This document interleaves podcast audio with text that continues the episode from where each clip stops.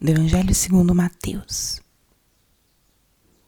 Depois que os magos partiram, o anjo do Senhor apareceu em sonho a José e lhe disse: Levanta-te, pega o menino e sua mãe e foge para o Egito. Fica lá até que eu te avise, porque Herodes vai procurar o menino para matá-lo. José levantou-se de noite, pegou o menino e sua mãe e partiu para o Egito. Ali ficou até a morte de Herodes, para se cumprir o que o Senhor havia dito pelo profeta. Do Egito chamei o meu filho. Quando Herodes morreu, o anjo do Senhor apareceu em sonho a José, no Egito. Ele disse: Levanta-te, pega o menino e sua mãe e volta para a terra de Israel, pois aqueles que procuravam matar o menino já estão mortos. José levantou-se, pegou o menino e sua mãe e entrou na terra de Israel. Mas quando soube que Arquelau reinava na Judéia, no lugar de seu pai Herodes, teve medo de ir para lá. Por isso, depois de receber um aviso em sonho, José retirou-se para a região da Galiléia e foi morar numa cidade chamada Nazaré. Isso aconteceu para se cumprir o que foi dito pelos profetas. Ele será chamado Nazareno. Espírito Santo, alma da minha alma, ilumina minha mente, abre meu coração com o teu amor, para que eu possa acolher a palavra de hoje e fazer dela vida na minha vida. Hoje, dia 30 de dezembro, celebramos a Sagrada Família, Jesus, Maria e José. Dentro da oitava de Natal, a igreja nos propõe contemplar esse dom maravilhoso que é a família. Jesus veio ao mundo dentro de uma família. E essa é uma mensagem muito potente.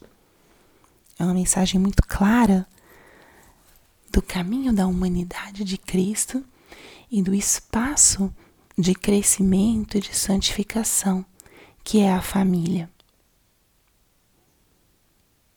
Jesus poderia ter vindo de uma outra forma, mas nasceu de uma mãe e foi conduzido, criado por esses pais que na simplicidade orientaram essa criança no seu caminho de crescimento, de desenvolvimento físico, intelectual, espiritual. E nessa família, nós podemos contemplar cada um dos seus membros.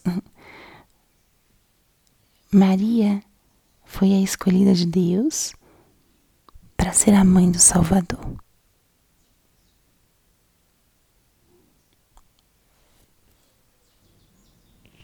Uma mãe que cuida com carinho, com afeto e que dá a esse filho, a esse bebê, todo o cuidado e proteção que ele precisa.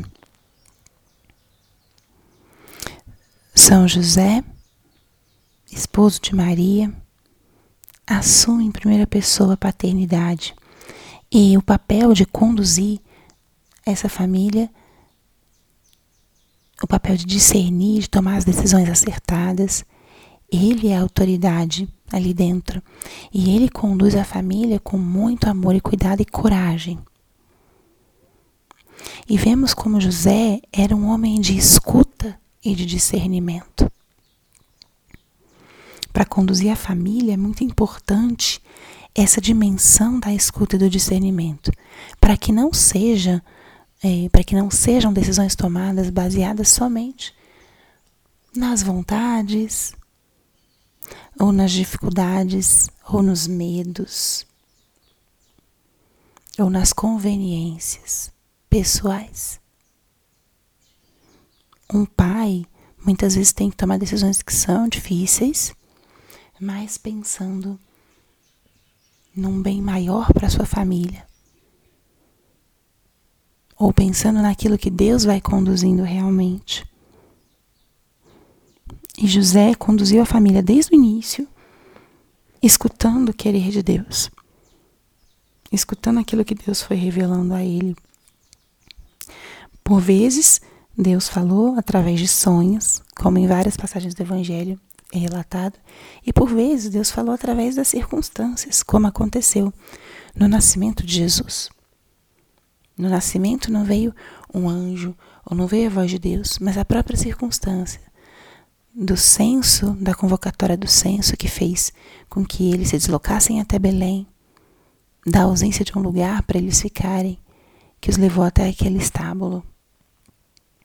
São José, ele aprendia a ler as circunstâncias e tomava decisões sem medo. Nós, por vezes, temos tanto medo de errar, tanto medo de decidir. E José lia a circunstância, lia as situações, ou escutava a voz de Deus e agia, sem medo. Isso é fruto de uma imensa confiança, de quem se sabe realmente conduzido, iluminado por Deus. Então hoje, o grande convite é que contemplemos essa família, que contemplemos o amor que reinava entre eles, que contemplemos como cada um se complementava. Maria, a escuta de Deus no silêncio, no cuidado, José, exercitando sua autoridade de pai e tomando a frente das decisões, buscando cuidar e proteger Maria e Jesus. Aquele homem que age sem medo, que age à escuta das circunstâncias e à escuta do seu próprio interior para descobrir o querer de Deus e segui-lo sem temor. Quantas virtudes nós podemos aprender em Jesus. Jesus que se deixa cuidar, que se deixa alimentar, no próprio Deus que vem como uma criança. Vem com toda a sua ternura, sua pequenez e quer ser cuidado por esses pais. Quantas virtudes e ensinamentos. É um dia para nós também olharmos para nossa família. Todos nós nascemos dentro de uma família. Agradeça a Deus o dom da sua família. Agradeça ter um pai e uma mãe